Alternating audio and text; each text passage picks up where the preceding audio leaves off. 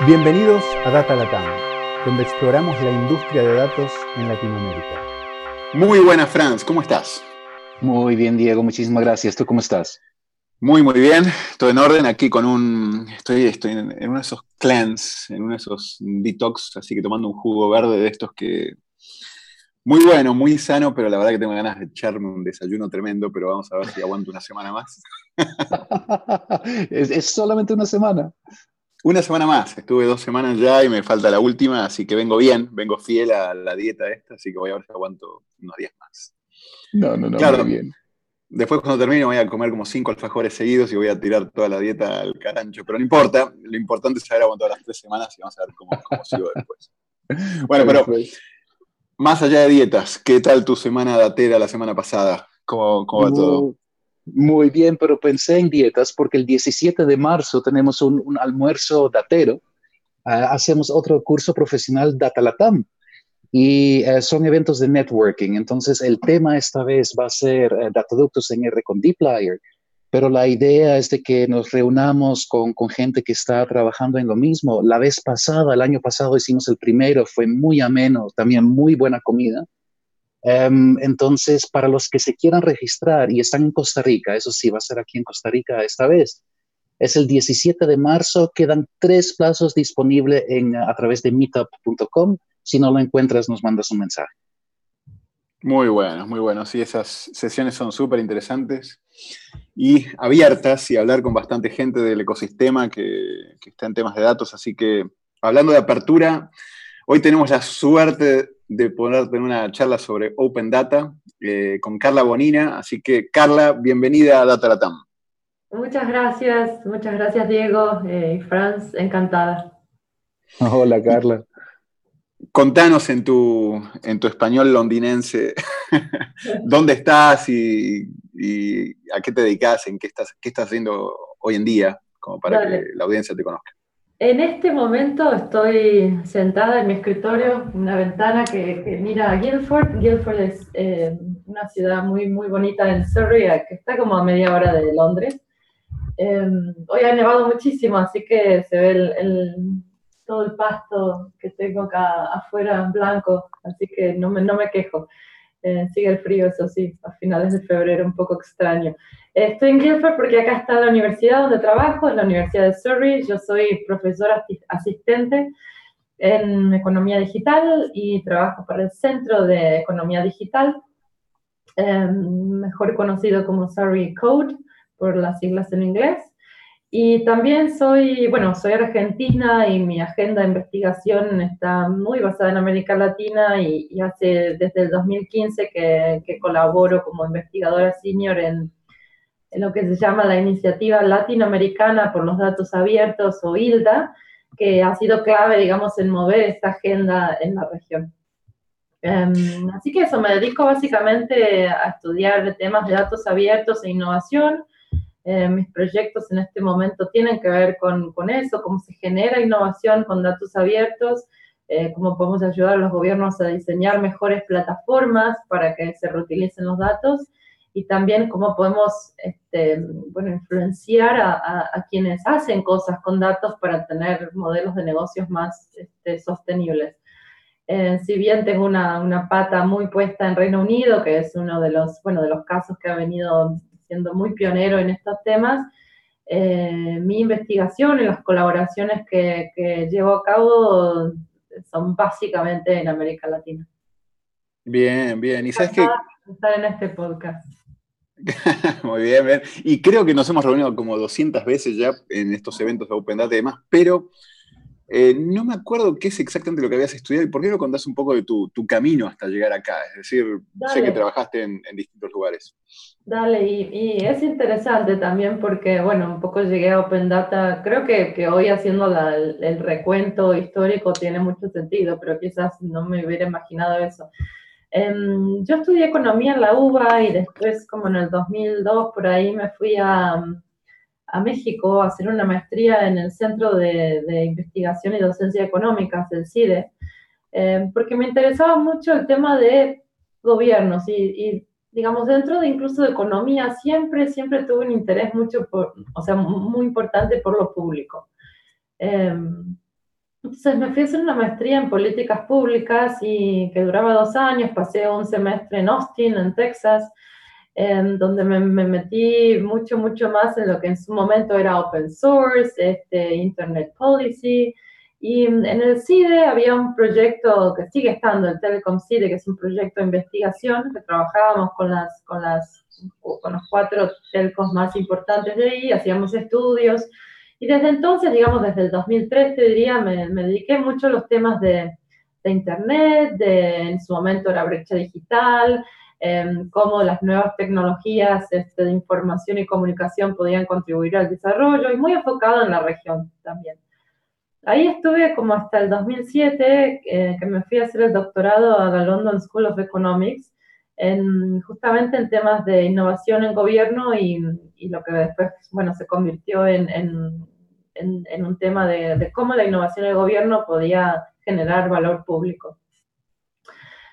Eh, ahí fue el momento, bueno, donde me vine para Londres, 2007, y esos cinco años de doctorado, digamos, si bien era mucho del tema de gobierno digital, se venía perfilando esta cosa de, datos abiertos o de open data en, en UK, eh, y sobre todo, digamos, todo el mundo estaba mirando lo que hacía el Digital Government Service. Entonces, un poco, digamos, por mi curiosidad y, digamos, lo que era mi doctorado, que era entender la innovación en organizaciones y en particular en, el sector público en mi caso, como que el camino Open Data fue algo natural. Pensé que yo todavía estaba haciendo mi doctorado, pero en el 2010 apareció el, el London Data Store, donde Transport for London puso este, bueno, todos sus datos de real time del, del subte en, línea, es solo, viste, overnight, como dicen acá, o sea, solo en cuestión de horas al día siguiente aparecieron 200 aplicaciones. Y eso era Open Data.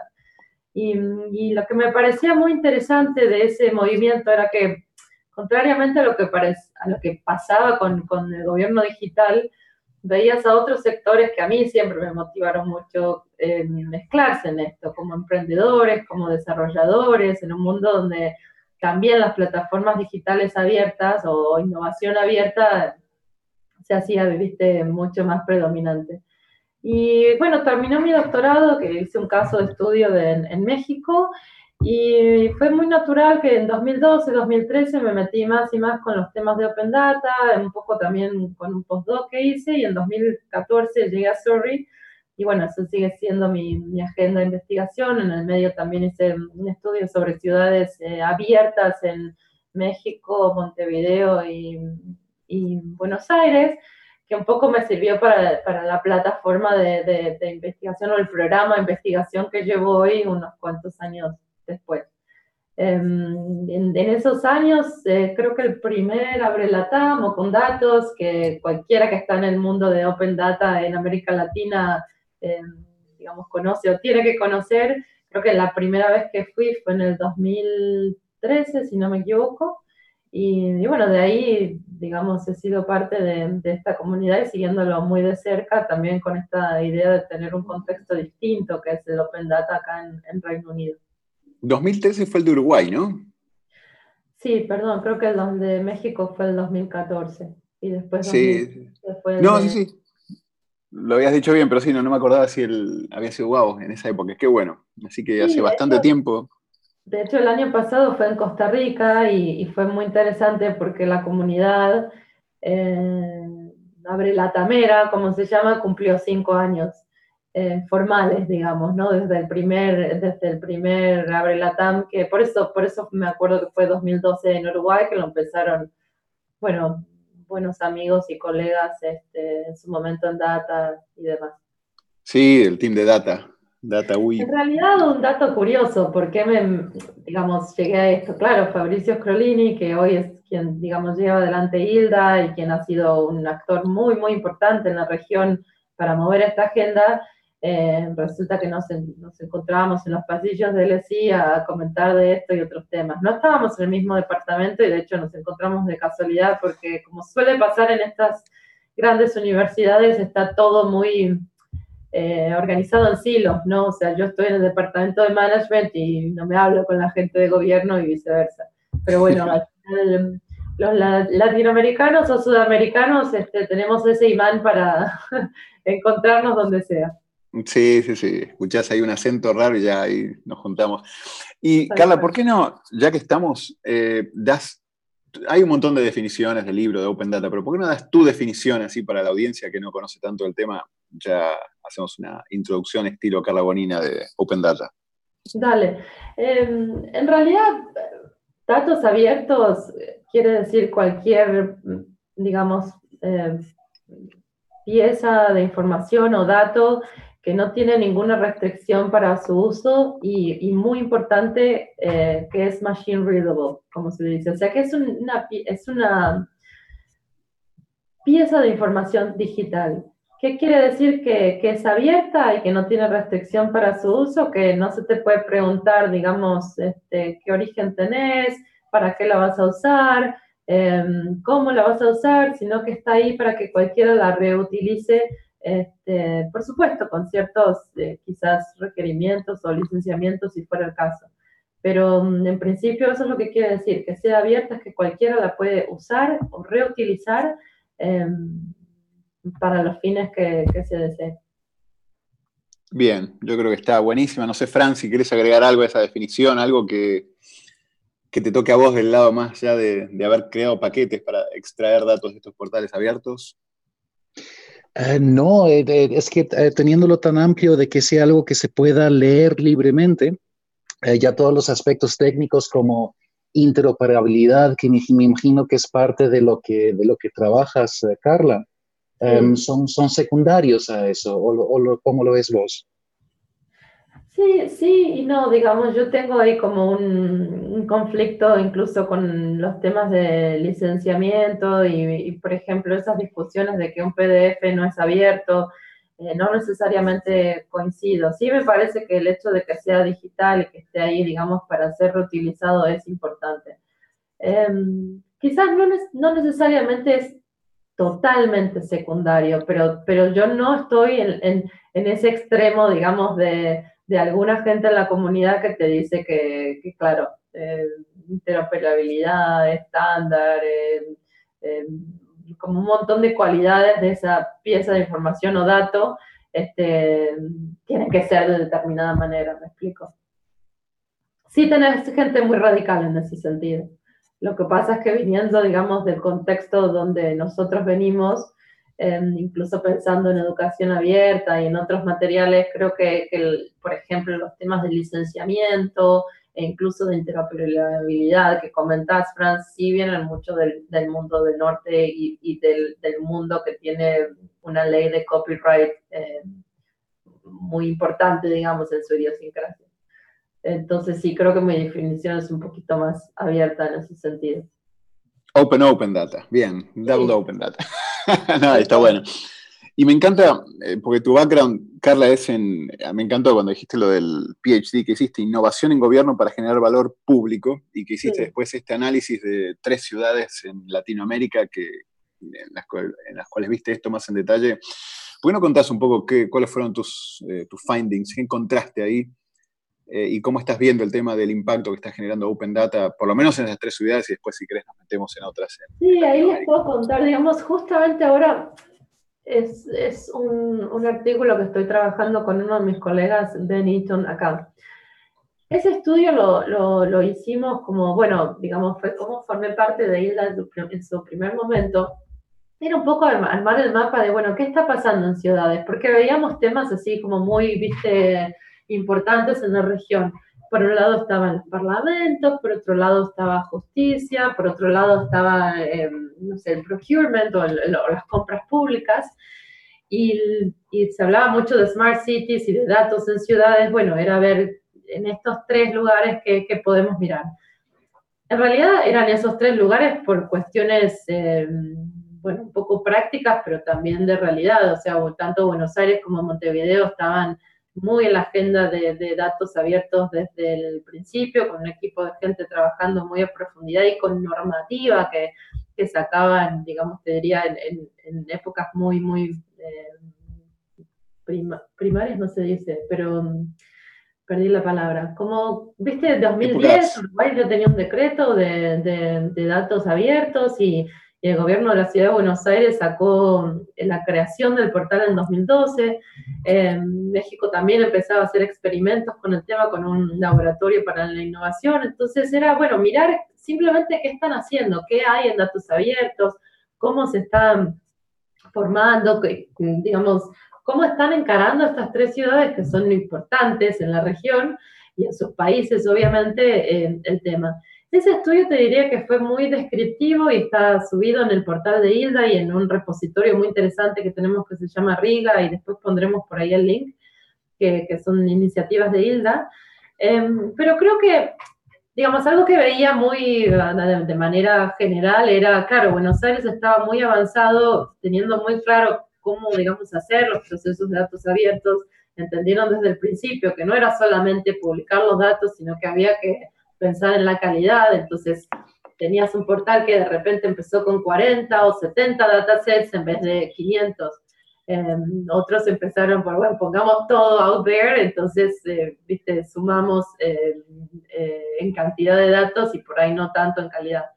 Em, no solo pasaba eso con Buenos Aires, sino que también entendieron que, bueno, solo por poner datos ahí afuera no vas a generar un reuso, entonces a la vez de poner datos afuera hacían encuentros con la comunidad, típicamente las hackathons, o sea, el VA Hackathon de, Buenos Aires Hackathon del 2012, después un concurso para generar aplicaciones móviles también en el mismo año, em, que siguieron adelante. Entonces, Buenos Aires, comparado a los otros dos casos, estaba muy avanzado en ese sentido, de tener un equipo con una visión eh, muy interesante, con sus dificultades, por supuesto, y también parte de un círculo internacional. Recuerdo haber hablado con ellos, o sea, quienes dirigían en ese momento, eh, digamos, el proyecto en la ciudad, no recuerdo si en 2011 o 2012 habían estado invitados a New York a ser parte de, un, encuentro de, Open Data con ciudades como New York, Londres, Boston y otras. Eh, entonces era también estar muy parte de, la escena internacional. En Montevideo lo que pasaba era muy interesante, pero muy distinto. Era un, conjunto, o sea, un equipo de, gente en, el departamento de informática muy fans, digamos, del open source, que también alguien se enteró del open data en alguno de estos seminarios o no recuerdo ahora bien dónde, pero sí, empecemos a liberar datos y salió muy bottom-up por un equipo muy técnico diciendo acá que hay que abrir todo. Y también con alguien muy visionario decir, no solamente era datos abiertos, sino que hay que pensar en la infraestructura tecnológica del país como abierta y bueno, ahí tenés el resultado de que eh, Uruguay ha hecho un montón de, alcances en ese sentido y de hecho veía que la semana pasada ha sido parte del D7, que es el club, digamos, de los países con, mejores capacidades eh, digitales en sus gobiernos. El caso de México, lo interesante era también un modelo muy distinto a los otros dos, era que se había formado un laboratorio de innovación, un laboratorio para la ciudad, que, estaba independiente eh, al, digamos, a las estructuras del gobierno con un espacio realmente para generar innovación. Ahí tenían un, espacio de datos abiertos junto con otros, como por ejemplo The Makers Movement o el, movimiento de hacedores. Y la otra, el otro componente interesante de México es que a diferencia de los otros dos proyectos, este lab em, tenía como interlocutor o como uno de los partners a, a un organismo de la sociedad civil. Em, entonces también hacía que gente que de repente no quisiera tener nada que ver con el gobierno como un desarrollador, sí se metiera a este espacio a hacer cosas con datos abiertos porque veía que esto no se trataba simplemente de colgarse la estrella política, sino de hacer cosas con, con justamente con impacto de interés público. Qué bueno. Perdón, sí. No, dale, dale. Te decía que justo ahora estamos, o sea, estoy retrabajando esos casos y el material empírico con este colega Ben, porque me parece que hay una historia muy interesante para contar desde el lado de plataforma de datos abiertos, eh, sobre todo cuando mirás, digamos, tenemos muy claro que Apple ah, y Google tienen sus políticas o, digamos, sus estrategias para, por ejemplo, aprobar o no aprobar apps. Eh, como que han aprendido, digamos, el, juego, o mejor dicho, ponen ellos las reglas de juego para generar innovación. eh, desde sus plataformas que no necesariamente lo que tienen son datos, sino funcionalidad. Entonces, lo que estamos viendo es que en estos casos se puede hacer un paralelo muy interesante, em, pero en vez de hablar de funcionalidad de datos, y por eso te decía al principio, también puedes recomendar a los gobiernos, bueno, quizás necesitan mejores guidelines internos para que un departamento abra sus datos y vea que genera valor justamente porque hay alguien que los rehúsa con, con impacto público. Em, justamente estoy revisando el caso y me parece que ya en un par de meses deberíamos tener el, el artículo. Está súper interesante lo que está saliendo justamente porque estamos combinando, digamos, mi expertise en datos abiertos y más de ciencias sociales e innovación con su expertise que es en plataformas de innovación, como les contaba, Apple en iOS o, wow. Android. Um, pero que eso todavía no se ha mirado mucho, por lo menos desde wow. Data, pensado como una plataforma. Ahora vemos si nos puedes dar algún preview extra de eso, pero súper interesante. Y, y, quería pasar, recién mencionaste en los tres casos mucho de, obviamente, los gobiernos, que ya sea porque tenían un lab o porque había un departamento que tenía una visión muy clara, o un departamento de informática que, que, venía más desde el lado geek, pero quería empujar esto. Gobierno siempre está presente. Hablaste en el caso de México, donde el, esta simbiosis con la sociedad civil desde el principio, o con un grupo de sociedad civil, permitió que también esto se, se balanceara bien. Y creo que en varios de los eh, encuentros que tuvimos en cada uno de estos eventos en Latinoamérica, siempre hablábamos de la necesidad de que el sector privado se fuera metiendo eh, más y más para, para sumar esa pata, ¿no? Eh, a gobierno, sociedad civil y, bueno, sector privado, emprendedores. ¿Cómo has visto la evolución y cuáles son los casos de éxito que sentís que hay hoy en día ya de empresas que pudieron sumar a esta mesa de tres patas, que probablemente tiene más de tres patas, pero eh, ¿cómo, ¿cómo has visto esa evolución?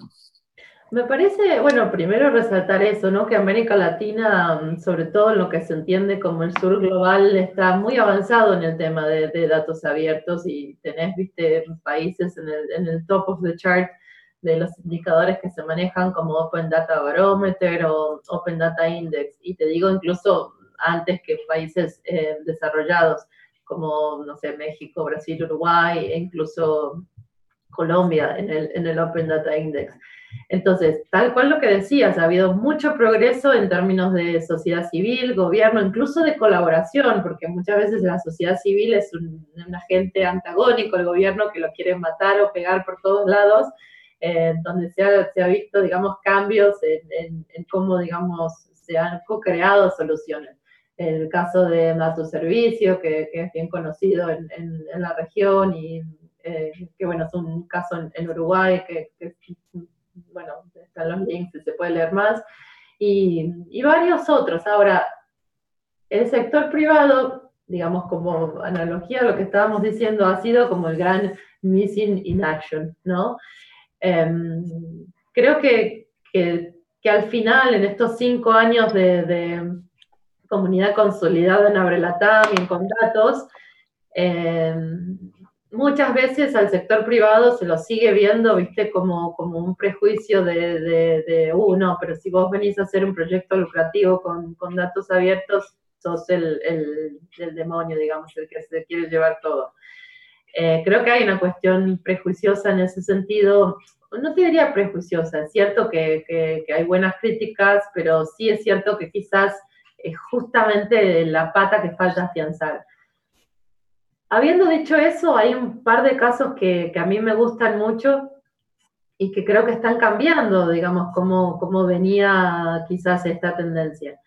Eh, empezar por, por ejemplo, el Fondo Altec, que mm, es un, es un fondo de apoyo de la Fundación Avina con Omidia Network.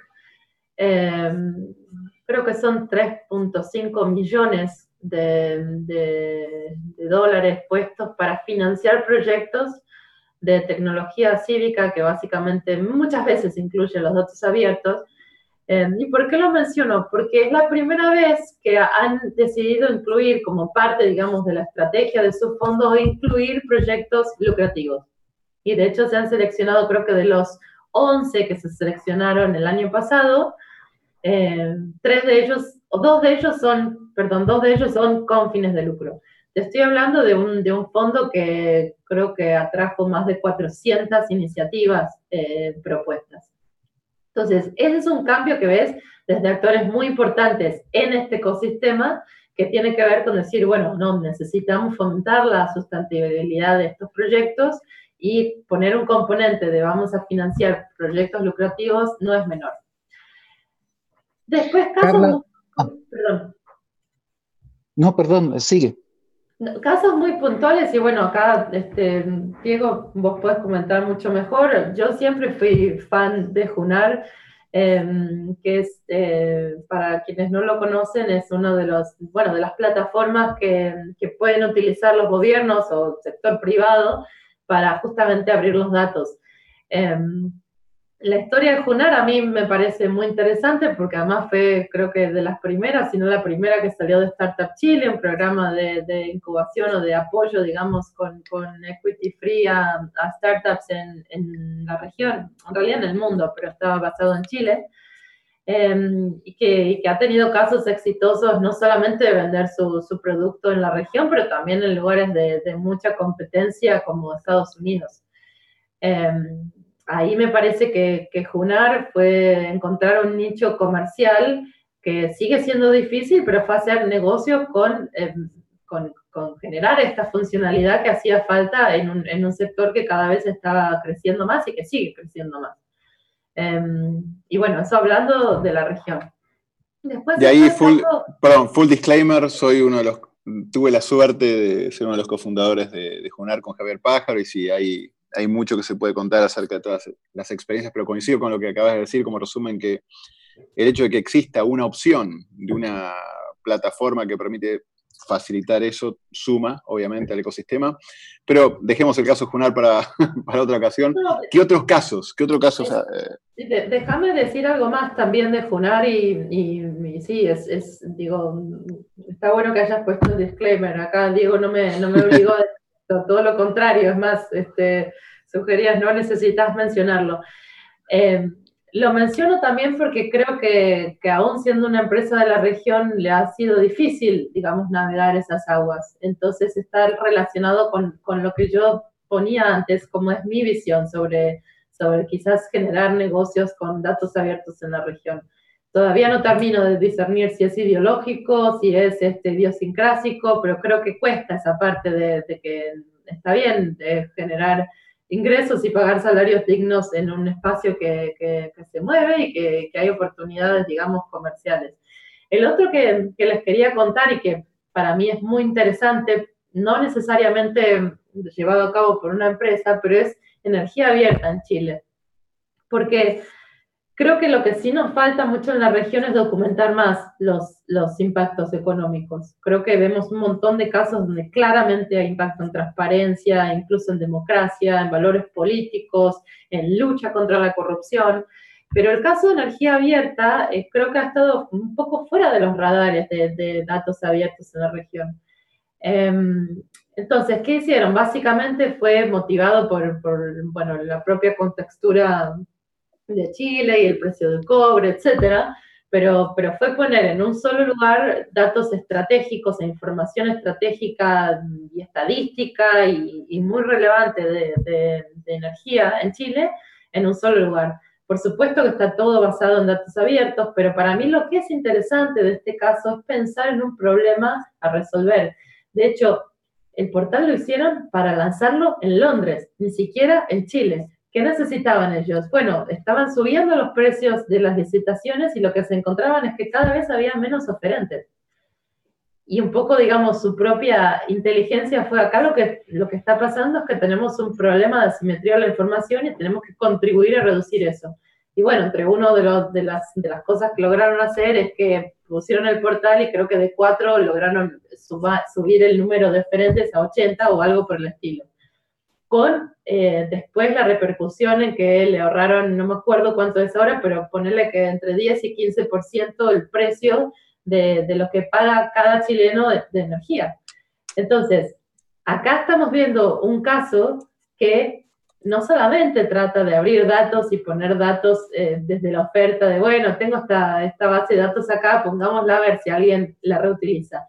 Acá fue pensarlo con un problema en mente, decir, hey, tenemos toda esta estadística, tenemos esta inteligencia, capaz necesitamos poner estos precios y juntarse con el sector a decir, a vos, ¿qué te serviría más? Entonces, todos los días eh, ellos generan reportes energéticos desde cómo varían los precios hasta qué central se está por abrir o qué nueva eh, inversión se está por hacer en qué parte de la región, como 4.000, creo que eran 4.200 suscriptores por día, han hecho aplicaciones como, por ejemplo, lo que me preguntabas, ¿qué tiene este efecto económico? Bueno, hay una aplicación que se llama Benzina en línea, que te dice, digamos, el precio de la nafta en, en, cada estación de servicio, entonces vos podés elegir, digamos, cuál te conviene, si esta o la que, la que tenés a cinco cuadras.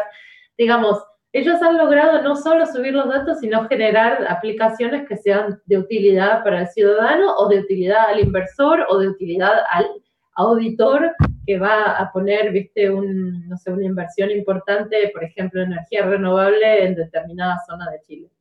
Em, este portal de creo que está hecho, no, creo no, está hecho con Junar sí, sí, ahí, perdón, eh, sumo una cosa, el, tema de la visión de la gente de gobierno en su momento fue muy interesante, porque era gobierno, pero con una visión muy de sector privado y de eficiencia, y la verdad que lo que lograron es tremendo, es un, gran caso de éxito. En ese sentido, eh, digo, digo, no es raro que esto haya pasado en Chile, eh, digo, y de nuevo, sí, juicios de valor y eh, digo, lo de a veces poner la visión comercial en gobierno puede tener sus críticas, etcétera, pero a mí sí me parece importante los impactos que se han logrado, eh, no solo en transparencia, como lo vemos en un montón de otros, sino justamente en reducir el precio de algo tan importante como es la energía para, para, para la gente. Y, y, que además es algo que puede, viste, volar a a cualquier otro país. De hecho, estaban en conversaciones con Argentina. Creo que es un caso que, que merece un poco más de atención, por lo menos en, en estos círculos. Y lo que quería comentar también, muy de Sudamérica, pero, pero es Properati. Al menos acá en Londres y también sé que en Estados Unidos es muy conocido Silo, en las plataformas que, que, usan, digamos, datos abiertos para, por ejemplo, cuando estás buscando una casa, saber a cuánto, cuánta distancia te queda uno de los mejores o peores colegios, digamos, agregar precios por barrios, por metros cuadrados, cuánto pagó, no sé, el, último que la compró, etcétera. Es como algo muy, muy común en estos países. Y Properati es una... Es un emprendimiento muy parecido que empezó en Argentina y que sé que ahora tiene tiene otros, eh, otros países también, me parece que Brasil, bueno, otros más en la región. Es un sitio muy simple para buscar casas en línea, con esto que les comentaba, y me acuerdo que, que en una de, estas eh, presentaciones Martín Zarzale, que es el, bueno, uno de los fundadores, decía que el modelo de negocios es lindo, porque lo que hace es poner, oh, bueno, vos si querés publicar es gratis, eh, porque lo que a ellos les interesa es que el que busque tenga toda la información ahí, porque lo que vos querés hacer es que alguien no se distraiga, que encuentre la propiedad y entonces vos lo que haces es cobrar un fee por alguien que está contento porque encontró lo que quiere y por ende va a ir a, comunicarse con, con, la inmobiliaria que idealmente le va a vender lo que la persona quiere. Eh, justamente con, con, estos otros datos que, que, son mucho más difíciles de encontrar a menos que te conozcas súper bien en el barrio, etcétera. Em, lo que está bueno de Properati también es que han colaborado con el gobierno haciendo, no sé si colaborando con el gobierno es la palabra correcta. Lo que han, lo que han hecho es que como la competencia justamente eran los mismos periódicos, lo que ellos se dieron cuenta es que no tenían forma de, que nadie les haga, viste, un, no sé, como, como una nota de decir, che, esta aplicación o este sitio está bueno.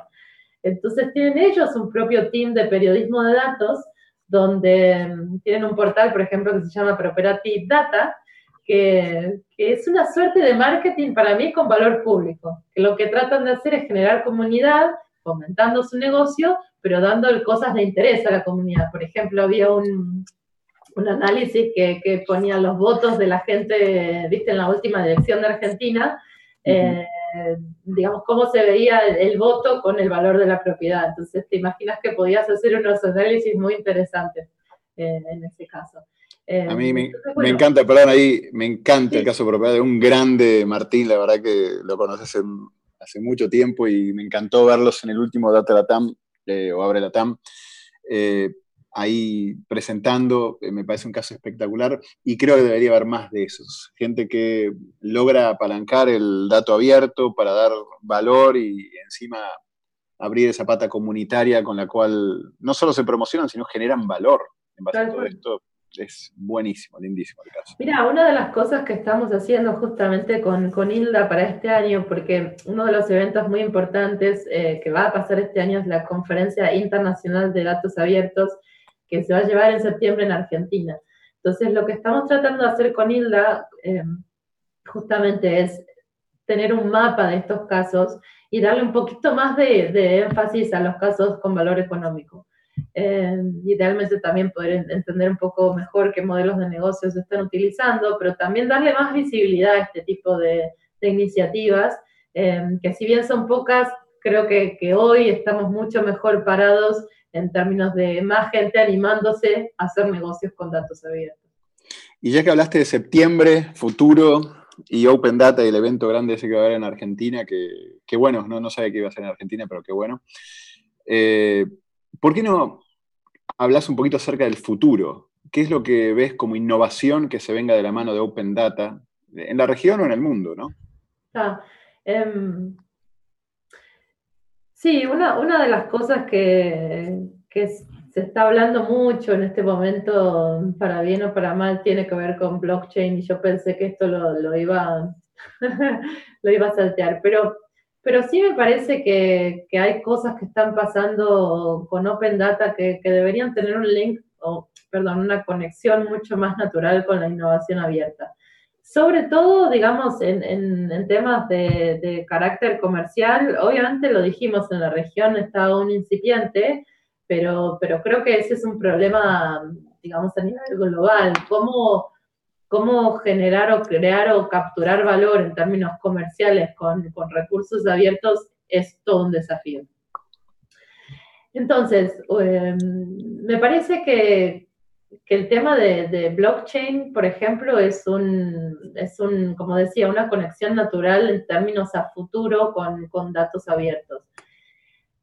¿Y por qué? Bueno, obviamente que que si, han estado revisando los periódicos, por lo, por lo, menos a finales del año pasado, se le, han dado con un palo a, Bitcoin y a Ethereum y a todo lo que es cryptocurrencies. Por supuesto que hay cuestiones de hype, como se dice acá, o de humo, pero creo que, que también es mucho parte de que todo esto es un gran experimento. Eh, sin dudas, el caso de uso que se conoce hoy más cercano es el de las criptomonedas, pero, pero hay muchas otras cosas en, términos de blockchain o, más genéricamente hablando de Distributed Ledger Technologies o DTL como, como se utiliza en la sigla en inglés, que me parece que, que, puede tener, digamos, un, un, impacto. ¿Por qué? Digamos, yo no soy experta en esta parte tecnológica, ni mucho menos, y ahí por ahí bueno, me pueden ayudar mejor pero sí hay algo que, que, sí trae blockchain es esta capacidad de transformar y de traer transparencia a cómo se gestionan y evolucionan o incluso se definen los contratos y el intercambio de información en la economía digital. Y eso claramente tiene implicaciones para, para, la creación de valor en el mundo comercial el tema de smart contracts, pero también en los temas de impactos sociales. Les, voy a dar un, un, ejemplo de algo que estamos desarrollando acá en Surrey, va, en realidad con, con colegas en Surrey. Ponerle desde el tema de salud, donde, donde, digamos, está bien, es mucho dato personal más que dato abierto, pero uno de los proyectos que, que traemos acá es eh, utilizar...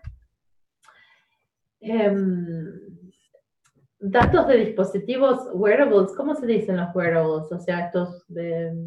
Uy, sí, qué, difícil esa traducción. Usables queda feo, pero sí, lo que uno usa... Eh, ¿Viste? bueno, no solamente los smartphones, pero las típicas wristbands, este, los, los este, ¿cómo se dice? El iWatch y todas estas cosas que uno se pone, digamos, en la muñeca que se usan para levantar datos interesantes. Bueno, el proyecto que, que te digo que llevan mis colegas acá, en el cual estoy un poco bueno, lo, sigo de cerca por las implicaciones que tiene, sobre todo en, datos personales y eventualmente datos abiertos, es que lo que trata de hacer es utilizar o, digamos, eh, cargar estos datos sobre indicadores de salud, como por ejemplo, no sé, eh, bueno, desde, desde, un ritmo cardíaco y muchas otras cosas, eh, cargarlos de forma segura y sobre todo verificable mediante blockchain, que es una de, los, de las cosas que realmente, les decía antes, tiene, tiene este poder de transformarlo, eh,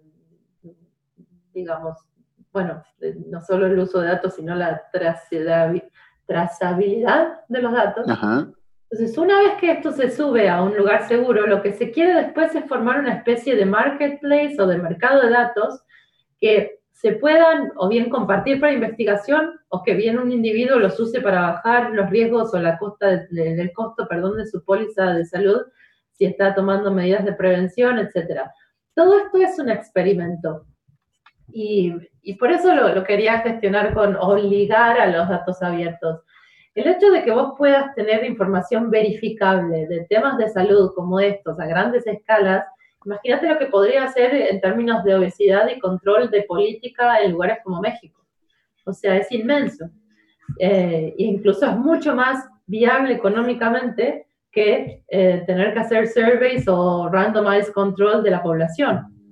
Entonces, el único problema que tiene esto es que tecnológicamente es muy difícil e incluso éticamente es muy difícil porque también tenés que atravesar barreras bueno, esto es ético, se puede, se puede compartir, ¿cómo haces para asegurar esta información? Porque si bien yo decía, bueno, puedes usar esto para bajar tu, tu póliza, si alguien accede a, este, a esta información fuera de contexto, te imaginas el nivel de discriminación que se puede hacer también en términos de salud, quedarte, por ejemplo, fuera de un sistema de salud de por vida. Entonces, me gusta mucho y creo que tenemos que, poner, digamos, más el ojo en cómo, digamos, datos abiertos, blockchain, transparencia, trazabilidad de los datos, tiene el potencial de cambiar las cosas e incluso de mover, digamos, los, los, círculos de poder de determinados este, key stakeholders en estos temas eh, para justamente revolucionar o, generar un impacto de, de desarrollo no solo en la región, sino, digamos, a nivel global. Em, no sé si makes sense, pero, sí creo que makes, space. Makes total sense, tiene todo el sentido del mundo y es cierto que ahí hay un tema que ver con, eh, con esos lados donde ya eh, estás en esos bordes donde podés llegar a generar algún daño, pero creo que hay mucha gente trabajando para que esto funcione. El caso de Santi sí, no sé si lo conoces, Democracy Earth y todo lo que han hecho para temas de elecciones y de voto y de voto único y todo eso de forma digital, usando blockchain. Creo que hay, eh, coincido con vos que eso es parte del futuro no tan lejano, en el cual se mezcla todo eso de blockchain, datos abiertos, transparencia, trazabilidad y obviamente los temas de ética. Así que súper, súper buen punto de, futuro en este tema de Open Data. Eh, tal vez un poco haciendo honor al, al, tiempo, Carla, porque está buenísima esta charla, creo que podemos hablar horas. Lo que quería preguntarte, ¿cómo haces vos para, eh, bueno, primero, antes que eso, ¿hay alguna otra área en la cual veas eh, tremenda innovación que quieras, que quieras mencionar antes de que saltemos al último punto de, esta entrevista? Em, no sé si tremenda innovación, pero sí me parece que hay una parte en en América Latina que, que, tiene mucho que ver con la colaboración, la co-creación y, y, este movimiento más de grassroots, que, que sí, ha bueno, ya ha demostrado que no solamente tiene potencial, sino impacto. Eh, yo creo que seguir desde ese, esos, esos empujes que son mucho más bottom-up, o sea, de abajo hacia arriba, eh, tienen más que ver con una innovación social, si querés pero que claramente han sido, han sido un elemento muy, muy importante de, cómo se han llevado, digamos, eh, estas iniciativas eh, para adelante. Eh, creo que eso es algo que, que, en otros lugares o en otras latitudes no es. Claro, tiene menos que ver con lo tecnológico y más con lo social o lo humano, si querés, pero, pero creo que, que, que es una de las lecciones que América Latina puede, puede dar, digamos, a otras latitudes. E incluso no necesariamente en el sur global. Em, otro de los proyectos que... Sí, en el sur global se habla así para no hablar de, economías en desarrollo o países en desarrollo. Viste que siempre la gente le pone mucho a, a, esos, a esas palabras, pero, pero sí. Em, no, pero súper bueno, súper bueno. uno de mis puntos, y, sí, con esto ya, digamos, había dos cosas más que me gustaría, em, digamos, hacer como un highlight o, señalar de, lo que estuvimos hablando. Em, sí o sí, América Latina, digamos, tiene algo que es muy idiosincrásico y peculiar, y yo creo que, vamos a seguir viendo eh, incluso cada vez más eh, a esta región pisando fuerte en estos temas y, digamos, tengo todo el optimismo de que, de que digamos, se, van a ver estas otras innovaciones, ya sea blockchain o sean otras, este, de, tecnología cívica que, que, tenga, digamos, el potencial de cambiar las cosas para, para, sobre todo, fomentar el desarrollo en la región, que es muy, muy necesario. La otra cosa es decirles también que, claro, hay muchas contradicciones entre esto del Open Government o el Open Data y lo que pasa en la realidad. Y, y digamos, esto al final el hecho de que estén los gobiernos metidos quiere decir que hay mucho de política también y de ideología y de intereses. Entonces, tenemos el caso de, por ejemplo, México, em, seguramente, bueno, quienes están en el tema y si no los invito a, mirarlo, eh, han habido, digamos, quejas del sector activista y de las organizaciones que están en este movimiento de grassroots, porque cuanto más estás en el movimiento de abrir datos, más te espían. Y en el caso particular de México, de comprar un software a Israel que es súper caro para espiar gente, ponerlo en sus celulares, con implicaciones bastante, digamos, lamentables, la verdad. Eh, y la otra, el otro tema es que muchos, no sé, como que creo que falta esa, esa crítica o, ese, o esa mirada crítica de que los datos abiertos no son neutrales, como ninguna tecnología pero en general se piensa que, ah, porque está abierto y porque está, es un dato ahí, es objetivo. El momento que vos pones una visualización o agarrás unos datos y no otros, o abrís unos datos y no otros, por supuesto que tiene, digamos, traído de la mano eh, cierta intención.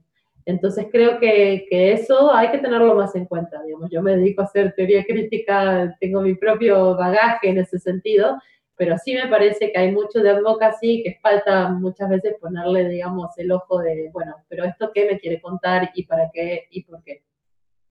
Bien, dos puntos súper, súper, súper buenos, che. Muy, muy, muy interesante. Carla, me encantaría hablar dos horas más de esto, pero quiero terminar esto con preguntarte, eh, hablaste mucho de este mundo de datos, datos abiertos y cómo esto toca el, eh, temas de políticas públicas e incluso innovación.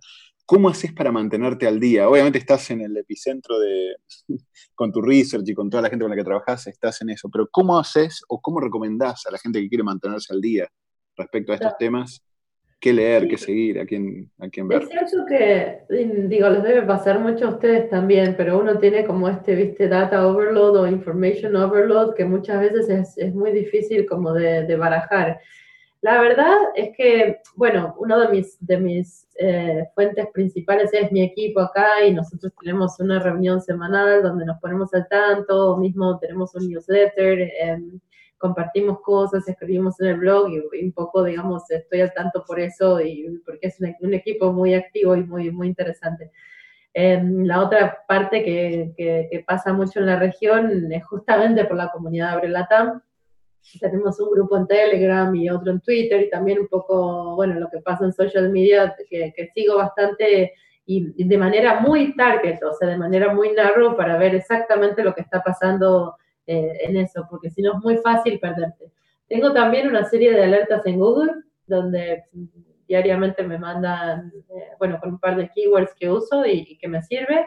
Y la verdad es que últimamente también estoy tratando de aplicar o de, concentrarme más en implementar algo que se llama Deep Work, que es un libro muy interesante que recomiendo, que es tener horas más ininterrumpidas de poder pensar. Eso quiere decir justamente sacarte de encima la internet, este, las, la, social media, porque es muy fácil distraerte y, y me parece que para lograr buenas ideas y y avanzar, sobre todo en los tipos de, trabajo que, solemos hacer, no solo con datos, sino investigación o, bueno, información en general, requieren de concentración. Entonces, eh, la verdad es que en, ese sentido me limito a, digamos, a estas fuentes que, les cuento para también poder estar menos distraída. Bien, che, vamos a hacer un podcast algún día hablando de Deep Work, porque me contaste algo alguna vez y me, me pareció súper interesante. Es más, me voy a bajar el libro para, para empezar a leerlo. Sí, lo recomiendo mucho. Es muy difícil implementarlo igual, pero por lo menos me ha servido. Eh, me encantaría poder hacerlo más, pero, pero en momentos así de mucha intensidad, está bueno recluirse. Una de las cosas que hago es, bueno, me voy a trabajar a la biblioteca que está cerca de casa, que, que no, y digamos, on purpose, como se dice, a propósito, estoy off. Te desconectas, te desconectas de todo. te desconectas del teléfono y ya, sí. Sí, hay demasiada, es cierto, demasiado ruido a veces, demasiado open data. Total. Pero no, es cierto que es buenísimo. Carla, eh, un lujo, como siempre las comparaciones con vos súper completas porque tenés un montón de research, doctorado, postdoctorado, super postdoctorado, pero se nota que le das muchísima profundidad a estos temas y un lujo. Muchísimas, muchísimas gracias por todos los insights, los comentarios. Y bueno, tal vez nos vemos en septiembre, eh, por allá por, la patria. Estaría buenísimo. No, mil gracias a ustedes. La verdad es que es una oportunidad eh, súper linda poder hablar de esto que, claramente me apasiona eh, y ser parte de, de, tan buen podcast. No, le estás aportando un montón a este ecosistema, así que mil, mil gracias. Chao, Carla. Es un placer. Mil gracias de nuevo. Gracias por acompañarnos en nuestra exploración del mundo de ciencia de datos en este Data Latam Podcast. Cada dos semanas encontrarás un nuevo episodio en datalatam.com o iTunes. Si te gustó este podcast, déjanos comentarios en Facebook.